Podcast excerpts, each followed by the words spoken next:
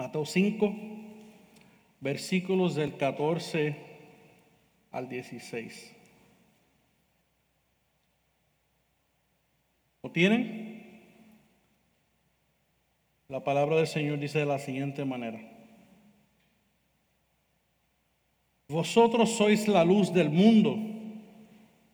Una ciudad situada sobre un monte no se puede ocultar.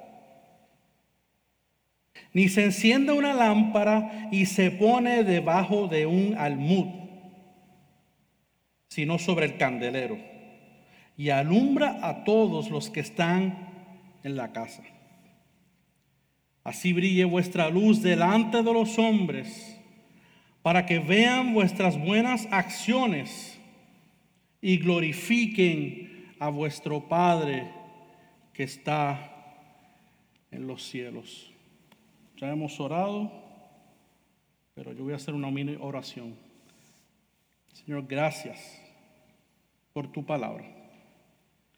Que ella sea de bálsamo en esta mañana, pero también que sea de exhortación. Úsame, Señor, para llevarla. Que podamos ser confrontados, Señor, y podamos vivir y ser la luz del mundo. Amén. Vivimos en una sociedad donde nos dicen que los cristianos, que los creyentes, nos tenemos que reservar nuestras creencias. Nos tenemos que reservar lo que hemos creído en el Evangelio en el nombre de la tolerancia. Cualquier cosa que tú crees, guárdatelo, resérvatelo, guárdalo para ti. Además de esto, nuestra sociedad cada vez se hace más independiente y más solitaria. Por supuesto, algunos me dirán, ah, pastor, pero en el campo todo el mundo le gusta el jangueo y siempre están todos juntos. Bueno, sí, pero en la ciudad estamos viendo ya más o menos lo opuesto. Es como, es como el refrán en buen puertorriqueño que dice cuando a Estados Unidos le da un catarro, acá nos da un resfriado o, nos da las consecuencias de lo que está pasando allá. Nos estamos aislando. Esta es la mentalidad de la ciudad. Por otro lado, la facilidad que nos ha dado la tecnología de que nos comuniquemos por medios sociales también aporta a que nos sigamos aislando presencialmente. Y obviamente agréguele a eso también la pandemia de estos días. Y tenemos una receta para el desastre, porque lo que ha hecho es simplemente aislar a la gente. Los que, los que querían otra excusa para no ser muy social, ahora tienen una buena excusa para no serlo. Porque ahora dicen, quédate en tu casa, no salgas. Pero el pastor Félix la semana pasada nos expuso el versículo 13 del capítulo 5, eh, donde Jesús nos ha dicho que los creyentes somos la sal de la tierra. La sal que le añade no solo sabor, pero que preserva el mensaje del Evangelio. Y Dios le ha placido que crear esta iglesia, que es la entidad espiritual, que Él ha constituido para que vayamos y proclamemos este evangelio hasta los confines de la tierra. Por lo tanto, no debemos de detenernos por lo que nos diga la cultura y la sociedad. No nos debemos de detener porque nos dicen, hey, resérvate tus creencias. Debemos de seguir salando la tierra. Y en el pasaje de hoy, Jesús le ha dicho a su audiencia, a su audiencia en el Sermón del Monte, y por ende a nosotros por implicación, que seamos la luz del mundo.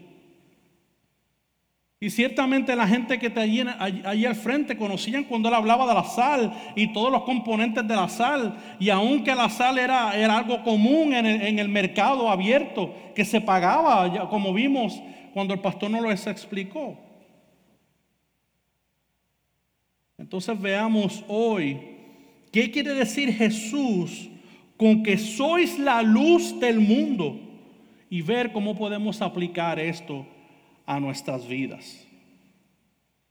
Vamos a ver los versículos del 14 al 15. La luz del mundo. Y es interesante que Jesús llama a sus discípulos la luz del mundo. Porque en el entendimiento de los judíos ya, ya ellos creían que eran la luz del mundo. El problema reside en que no lo estaban haciendo. Es que habían metido la lámpara debajo del almud. Romanos 2.19, Pablo le dice a los judíos, ¿estás convencido de que eres guía para los ciegos y luz para los que andan perdidos en la oscuridad? Básicamente diciendo, estás convencido, pero lo más seguro es que tú mismo estás andando en tinieblas, porque no estás viviendo de acuerdo a la luz y no estás haciendo luz, lo que Pablo le está diciendo allí. Por lo tanto, si Jesús le está diciendo a estos sus discípulos, a este nuevo pueblo que él ahora le está escogiendo como su iglesia, que sean luz, es porque no estaban siendo luz. Pero tenemos una pregunta, ¿por qué debemos de ser luz? El pueblo de Dios debe ser luz porque la luz alumbra en las tinieblas. Entonces cuando somos luz, es evidente quiénes somos nosotros verdaderamente. Y para entender un poquito más el concepto de la luz en esta época, el teólogo D.A. Carson, mire lo que dice acerca de esto. La luz es un símbolo religioso universal. En el Antiguo Testamento como en el Nuevo Testamento, con mayor frecuencia simboliza la pureza, mira qué interesante, la pureza en oposición a la inmundicia. Mira ese contraste que está haciendo. La verdad o el conocimiento en oposición al error o la ignorancia. Y la revelación divina y presencia en oposición a la reprobación y el abandono de Dios. Cuando Cristo le habla de la luz, ellos saben exactamente lo que Cristo está diciendo. Nosotros quizás vemos la luz simplemente como que pues, sí, alumbra y es algo que alumbra y se acabó. Por aquí esta comparación es mucho más profunda. Y como esta era la forma que ellos lo veían, yo he tomado estas palabras claves de esta cita para que veamos cómo debemos de ser luz en el mundo. Una primera palabra que usa es la pureza.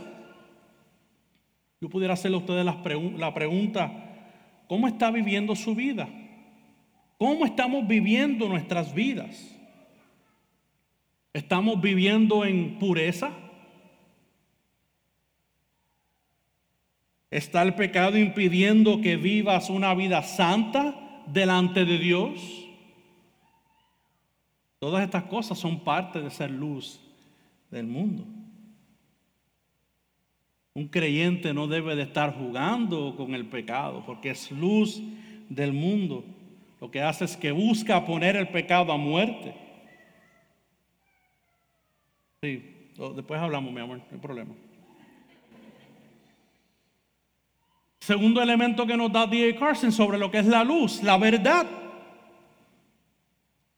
Y si usted es creyente, es porque ha creído en la verdad. ¿Qué verdad? En la verdad del Evangelio de Jesucristo. Quiere decir que usted tiene la verdad. Usted no tiene que esperar por ella. Si usted es creyente, ya usted tiene, obtiene la verdad. Entonces, tiene que dar testimonio a aquellos que no conocen a Cristo de esa verdad con alguien que no conoce a Jesús, con su vecino, con un familiar, con un compañero de trabajo, con alguien que no conoce a Jesús. Hermanos, y tenemos que tener algo claro. Nosotros sabemos que existen diferentes religiones o diferentes creencias en el mundo. Y nosotros le confesamos al mundo que tenemos la verdad. Por lo tanto, nosotros no debemos de avergonzar si tenemos la verdad. ¿Por qué me debo de avergonzar si yo la tengo? ¿Por qué yo quiero privar a una persona de esa verdad si yo estoy completamente seguro que yo tengo esa verdad? Sí, claro, posiblemente le cueste tiempo, Posiblemente cueste un poquito poder compartir porque no hemos estado acostumbrados, no hemos estado expuestos a compartir con otras personas el Evangelio. Pero hermano, necesitamos buscar menos excusas y obedecer a nuestro Salvador más. Cuando estemos pensando así, hay una flexibilidad, pero la flexibilidad va a terminar. Necesitamos obedecer. No hay forma que yo pueda escapármele a eso. No hay forma que yo me le pueda escapar. Y la tercera o el tercer elemento que Carson nos da es la revelación divina y presencia. Esto lo que quiere decir es que Dios está con nosotros. Y no hemos sido dejados en nuestra vida de pecado. Él está con nosotros. O sea, su gracia y su misericordia nos ha alcanzado. Y como bien ha dicho Jesús, Él ha prometido estar con nosotros hasta el fin del siglo. Por lo tanto, somos luz porque se ha revelado quiénes somos ahora en el Evangelio de Jesucristo. Pero hermano, mire qué interesante, también somos la luz del mundo, porque la luz que alumbró en las tinieblas ¿Adivine qué? No, no adivine, está en la palabra. Es Cristo Jesús. Cristo mismo es la luz. Mire lo que el profeta Isaías, hablando del siervo sufriente o acerca del siervo de Dios, en el capítulo 49, versículo 6, dice él, poca cosa es que tú seas mi siervo, para levantar las tribus de Jacob y para restaurar los que quedaron de Israel. También te haré luz de las naciones para que mi salvación alcance hasta los confines de la tierra. Qué interesante. La gran comisión que nosotros hemos recibido por medio de Jesucristo, ya Cristo lo había recibido a, a través de su Padre. Dios hizo a su Hijo Jesús la luz de las naciones. Y ahora Jesús hace a sus discípulos la luz del mundo. Entonces, en este sentido, cuando damos testimonio de nuestras vidas al frente de aquellos que no lo conocen, usted no simplemente está dando testimonio de usted, usted está dando testimonio de Jesucristo, del Salvador. Somos sus representantes delante de un mundo caído. Todo lo que la iglesia hace en este lado de la eternidad habla del testimonio de Cristo y por lo tanto debemos de vivir como la luz del mundo. En segundo lugar, Jesús les dice a su audiencia que una ciudad situada sobre un monte no se puede ocultar, ni se enciende una lámpara y se pone debajo del almud, sino sobre el candelero y alumbra a todos los que están en la casa. Pastor, más, hablando de más luz. Lámpara. Estas dos próximas metáforas son bastante explicativas. Y es interesante que en los tiempos bíblicos las ciudades eran construidas en sitios altos y eran construidos con una piedra blanca que era muy difícil que la gente no la viera. Porque cuando el sol le daba a la piedra, lo que hacía era que resplandecía la ciudad. Por el color que llevaba la ciudad. Y de noche, por los candeleros. Yo no sé si ustedes en, la época de antaño, no sé quién es la persona más mayor aquí, vamos a dejarlo ahí, no vamos a entrar en eso. Pero si usted tiene un candelero, ¿a qué, se llama candelero? El que tiene, el, que tiene el, gas es el líquido. Quinqué. Los quinqué de noche emanan como, la luz que emana como, tiene como un glow, tiene como, como, como, yo no sé, algo bien interesante alrededor de la luz. ¿Cómo se llama? Eso mismo. De noche las ciudades ocurrían lo mismo porque lo que había eran candeleros. Y veían ese resplandor a la distancia. Era imposible que el que iba caminando no viera esa ciudad. Ni con relación a la lámpara debajo del almud, es obvio que nadie prenderá una lámpara para simplemente ocultarla debajo de una mesa. Pero al encenderla alumbra a todos en la casa, por lo cual todos tendrían luz. O sea que expone todo lo que está en la casa. Si hay 10, 15, 20 personas, en tiempo de pandemia son como 5, pero alumbra a todos, alumbra todo lo que está adentro, resplandece. Entonces esta gente, la audiencia de Jesucristo, sus discípulos, podían entender claramente ¿Qué es lo que le estaba tratando de decirles? Eran cosas que ellos mismos estaban viviendo. Es en pocas palabras como si Jesucristo les estuviese diciendo, no se anden ocultando. Es imposible que si estás en mí, que si estás en Cristo, tú te andes ocultando. Ya vimos las, ilustraciones que nos es imposible que te andes ocultando. Es imposible que vivas, como dicen por ahí, al cristiano a la secreta. Porque con esto vemos, hermanos y amigos, que la fe del cristiano es una fe pública. Sí, nuestra fe es una fe pública. ¿Qué quiero decir con esto? Con pública quiero decir que toda persona que esté a su alrededor debe saber que usted es creyente. Y no estoy diciendo que usted tiene que ir al Capitolio y decirle a la gente que usted es creyente. Es que a los que están a su alrededor, en su ciudad, en su complejo de apartamento, en su comunidad, que usted es creyente. Es imposible que usted pueda vivir en un lugar tantos años y ve a su vecino un día le dijo, wow, Tú llevas 15 años viviendo aquí y nunca sabía que tú eras creyente. Qué interesante. Es imposible que podamos vivir de esta manera, según lo que Jesucristo nos está diciendo. Pero algunos, con, todo y eso, tienen algunas excusas. Pastor, es que a mí no me gusta molestar a la gente. Yo no, no soy este tipo de persona que ando hablando con mucha gente. Es que yo soy una persona reservada, bien quiet, yo soy introvertido. Yo quiero pensar que yo soy medio introvertido también, pero de vez en cuando pues se me salen unas chispas de extrovertido, pero el problema es que esta manera de pensar no es bíblica. Es una manera de pensar que es secular. Es humanista.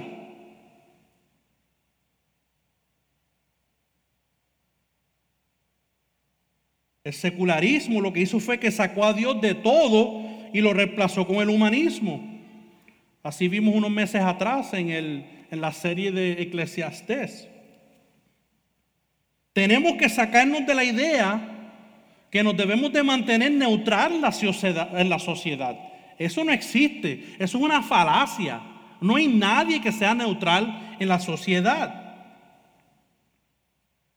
Y con neutral me refiero es que es que, usted no, ¿verdad? no diga que es cristiano o que otra persona no, no refleje lo que cree, que su fe debe ser reservada, pero eso no es real.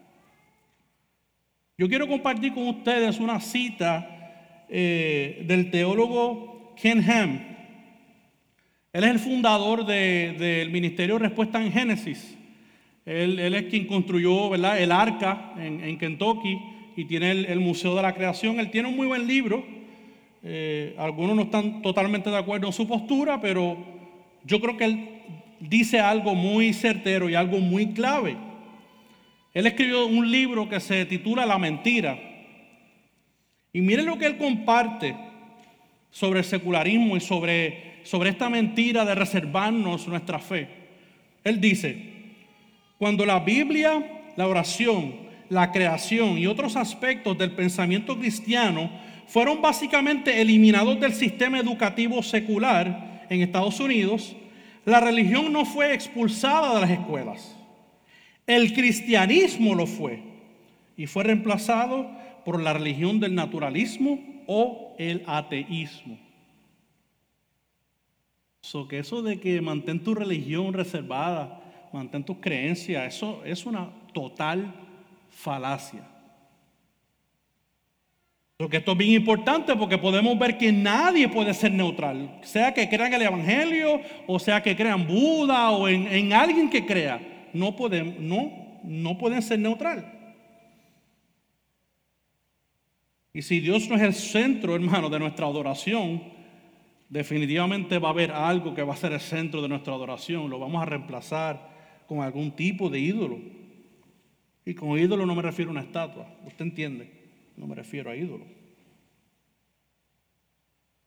Por lo tanto, no debemos de creer la mentira, de ser reservados con el Evangelio.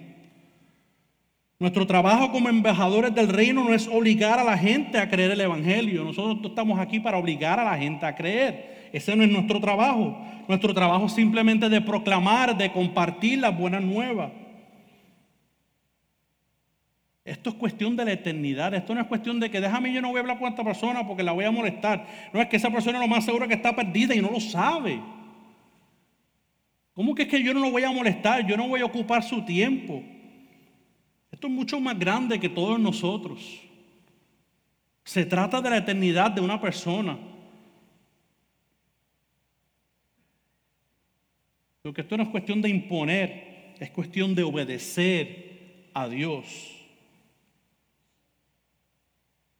De tal manera, hermano, si no vivimos como la luz del mundo, si no vivimos como una ciudad situada en un monte y si no vivimos como los que somos alumbrados en una casa, estaremos desobedeciendo a Jesús. Claramente. No estaríamos representándolo al frente de todo lo que nos rodean. Estaríamos escondiendo a Cristo y estaríamos escondiendo nuestra propia identidad por lo que, lo que nosotros somos y lo que nosotros hacemos es por la persona y por la obra de Jesucristo. Y finalmente la realidad es que si no vivimos como luz, no podemos cumplir lo que nos dice el versículo 16. Y brille vuestra luz delante de los hombres para que vean vuestras buenas acciones y glorifiquen a vuestro Padre que está en los cielos. Si yo no vivo como la luz del mundo, yo no puedo. Yo no puedo cumplir el versículo 16, es imposible. Y déjeme aclarar este pasaje, ya que Jesús habla de brillar nuestra luz a frente de los hombres. Aquí Jesús no está hablando de mostrar nuestras obras como creyentes de una manera que lo hicieron los fariseos. A esto no se refiere a Jesús como mostremos nuestras acciones y nuestras obras. Los fariseos hacían las cosas bajo orgullo y arrogancia.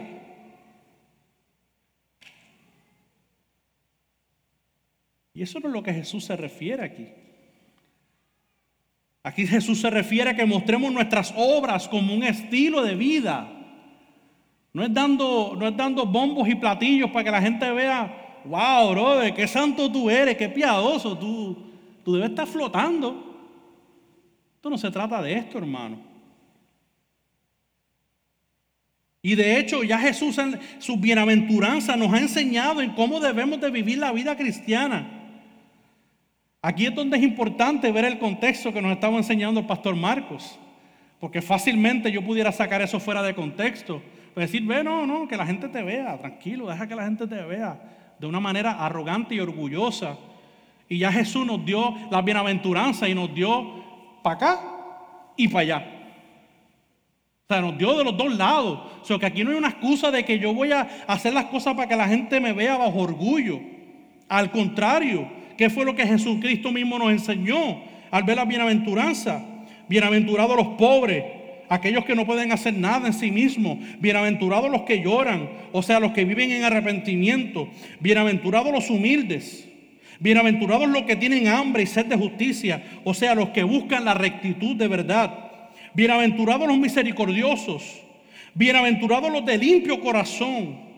Bienaventurados los que procuran la paz y bienaventurados los que han sido perseguidos a causa de la justicia.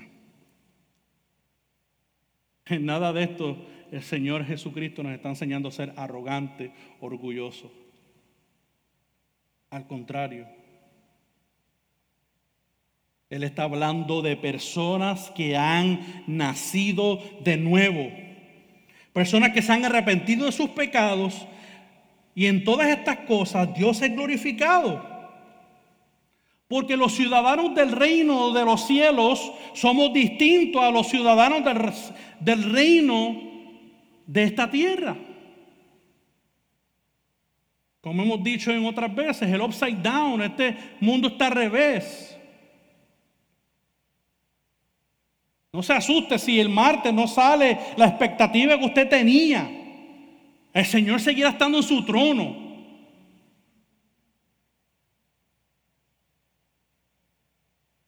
Esté la que habla muy rápido o esté el que habla muy lento, no se preocupe por eso. Porque Dios está en su trono. Dios simplemente nos usa para su gloria. Y los valores de Jesús son distintos a los valores de este mundo. Y simplemente como modo aclaratorio, acuérdese que esta lista no representa algo que usted hace para encontrar salvación. Esta, esta lista simplemente representa a aquellos que ya fueron salvos y deben de estar viviendo así. No, es fácil a veces cruzar los cables y no queremos hacer eso. Las bienaventuranzas son implicaciones de nuestra salvación. Ellas no nos salvan en sí mismas. Por lo tanto, es importante que aprendamos que todo lo que vino Jesús a hacer fue a glorificar a su Padre. Él nos dice esto porque Él mismo vino a glorificar a su Padre. Un comentarista dijo una vez, no debe haber un desfile de virtud, ningún intento de ganar elogios para uno mismo. Hermanos, si todo lo que hemos recibido ha sido por gracia y misericordia, no hay nada de que debemos elogiarnos. No hay nada que podamos obtener que no lo hayamos recibido o obtenido por Dios. Por lo tanto, es por esto que Jesús dice que su Padre será glorificado. El enfoque está puesto en Él. El fin de todas estas cosas, de vivir como luz del mundo, no es para que, esa, para que yo brille y, y, la atención esté puesta en Héctor Candelaria, o esté puesta en Orlando, o esté puesta en Paco. Es para que cuando me vean a mí, vean al Padre y Él sea glorificado. Porque de Jesús podemos aprender demasiado de mucho, porque Él nunca se elogió. Nunca quiso engrandecerse, aun cuando Él podía engrandecerse, no se quiso engrandecer. Él decidió rebajarse, hacerse humilde para que su Padre llevara toda la gloria. Aunque esa gloria también le pertenecía a Él. En efecto, como creyentes somos llamados a ser luz en medio de las tinieblas. Y somos llamados a glorificar a nuestro Padre por nuestras buenas obras. Pero la única forma que eso ocurrirá es que obedezcamos la palabra, que obedezcamos la palabra, que ignoremos las voces de la cultura, que ignoremos las voces de aquellos que nos dicen, cállate, resérvatelo para ti, y hagamos caso a lo que el Espíritu de Dios nos dice a través de su escritura. Amigo y amiga presente que no conoces al Señor, que puedas estar escuchándome. Lo que te puedo ofrecer a ti es lo mismo que yo he obtenido por gracia. Mira lo que Juan 1.4 dice. Que en Él estaba la vida y la vida era la luz de los hombres. Porque la única forma, amigo y amiga, que tú puedes obtener esta vida, La única forma que tú puedes ser luz y no tinieblas es que tú te arrepientas de tus pecados. Que tú tengas fe en la única obra posible, la única obra eficiente, la única obra que puede salvar a la humanidad de sus pecados, la obra que Cristo ha hecho en obedecer a su Padre. Vivir la vida que tú no pudiste vivir, la vida que yo no pude vivir. Obedecer los estatutos que ni tú ni yo podíamos obedecer. Morir la muerte que tú no podías morir, ni yo podía morir. Y ser resucitado al tercer día. Y así como resucitó, si te arrepientes, si tienes fe en su obra, tú también serás levantado y serás glorificado con todo lo que hemos creído en esta obra. No por nada bueno que yo haya hecho, no por esas buenas acciones. Las buenas acciones vinieron después, por las buenas acciones de aquel que murió en el madero. Ora conmigo. Señor, te damos las gracias. Gracias por sernos parte de tu pueblo. Gracias por instruirnos. Y gracias por mandarnos a hacer tu luz en medio de las tinieblas. Ciertamente podemos entender que en este mundo que vivimos, donde el pecado parece rampante, hace mucho sentido que tú, que tú nos llames a ser la luz del mundo. Hace mucho sentido que tú quieras usarnos, Señor, para que aquellos que no te conozcan, Señor, puedan ver la luz que mora en nosotros por tu obra perfecta. Y Señor, nosotros fallaremos, nosotros pecaremos, nosotros no somos perfectos. Eso es obvio y lo sabemos. Pero con todo eso a ti te ha placido que seamos luz. Te ha placido, Señor, que ese destello Señor, caiga en nosotros de tu luz que alumbra por la eternidad. Un día veremos esa luz. Un día estaremos en un lugar donde el libro de Apocalipsis dice que no hará falta sol porque el mismo Hijo alumbrará la ciudad. Esperamos por ese día, nuestro Salvador. Amén.